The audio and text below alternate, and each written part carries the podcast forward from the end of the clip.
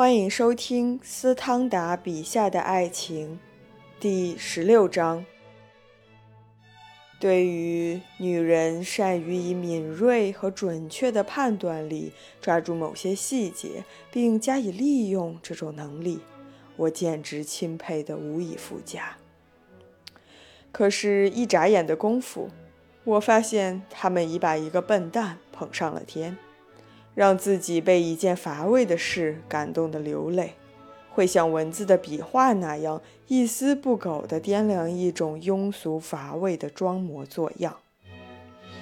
我无法想象竟会那么无聊，其中大概有某种我所不知道的普遍规律吧。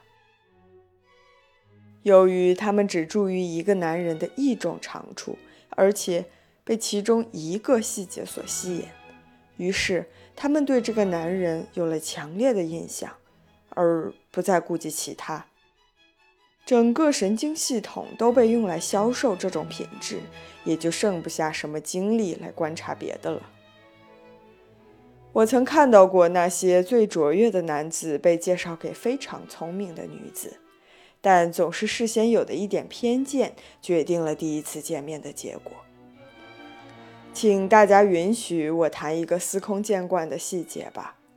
我谈的是可爱的 L.B 上校，他就要被介绍给科尼斯堡的斯特鲁夫夫人。这位夫人可是位卓尔不凡的女人。我们寻思，他会委身于他吗？有人打赌说准赢。我走进斯特鲁夫夫人，对她讲。这位上校已连续戴了两天同一条领带。第二天，他像加斯科尼人那样反穿着脏衣服。他如果留意，就会看到他的领带和衣服上的褶皱，那简直再明显不过了。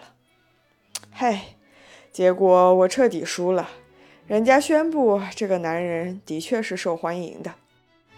这个巴黎最渺小的、自命不凡的家伙，竟给人以强烈的印象。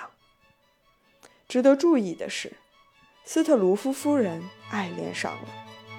她是一个很正派的女人，他们之间不可能有产生私情的问题。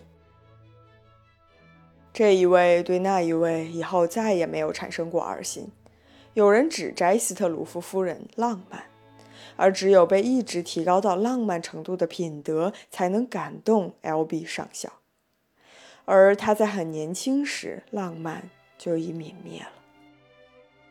女人们都能用一种卓绝的方法去感觉情感的细微差异、人心的无情的变化、自尊心的最轻微的冲动。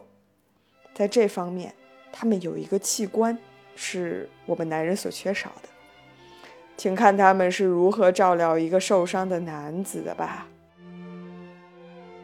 但是，也许他们也没有发现这种属于精神的东西，即心理的综合体。我曾遇到过许多高贵的妇女们迷恋着一个很机灵的男人，这个男人可不是我。他在同一时间几乎用同样的词句赞美着这一群大傻瓜。在神志昏迷时，会眼看着把最漂亮的钻石当作赝品，而只要钻石颗粒够大，就宁愿要赝品。我由此得出结论：在女人们身边，必须敢于面对挑战。在拉萨尔将军遭遇到失败的地方，一个留着小胡子、满口粗话的上尉却成功了。在男人们的长处方面，肯定有一个被他们完全忽略了的方面。至于我，我总是要回到谈论本能的规律上来。男人是用脑子来进行神经系统的思维的，而女人则是用心。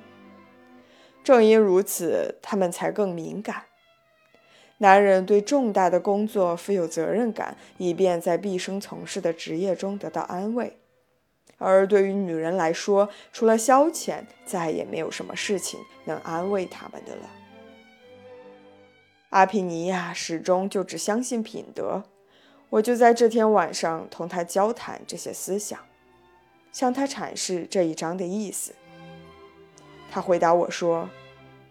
你可记得吗？埃波尼娜以一种英雄式的忠贞，这种精神力量使她的丈夫在地下岩洞中活了下来。如果他们能在罗马平静的生活的话，他也能用这种力量藏匿一个情人。强性格需要高营养。原文注释：埃波尼娜是高卢女英雄。死于公元七十八年，其夫萨比纽斯发动起义，试图把高卢人从罗马帝国统治下解放出来，战败。同妻埃波尼娜在地下岩洞藏匿九年，后遭叛徒出卖，夫妇先后被处死。您觉得是应该用脑子，还是应该用心来进行神经系统的思维呢？不妨留言，让我们参与讨论。本章播讲完毕，感谢收听。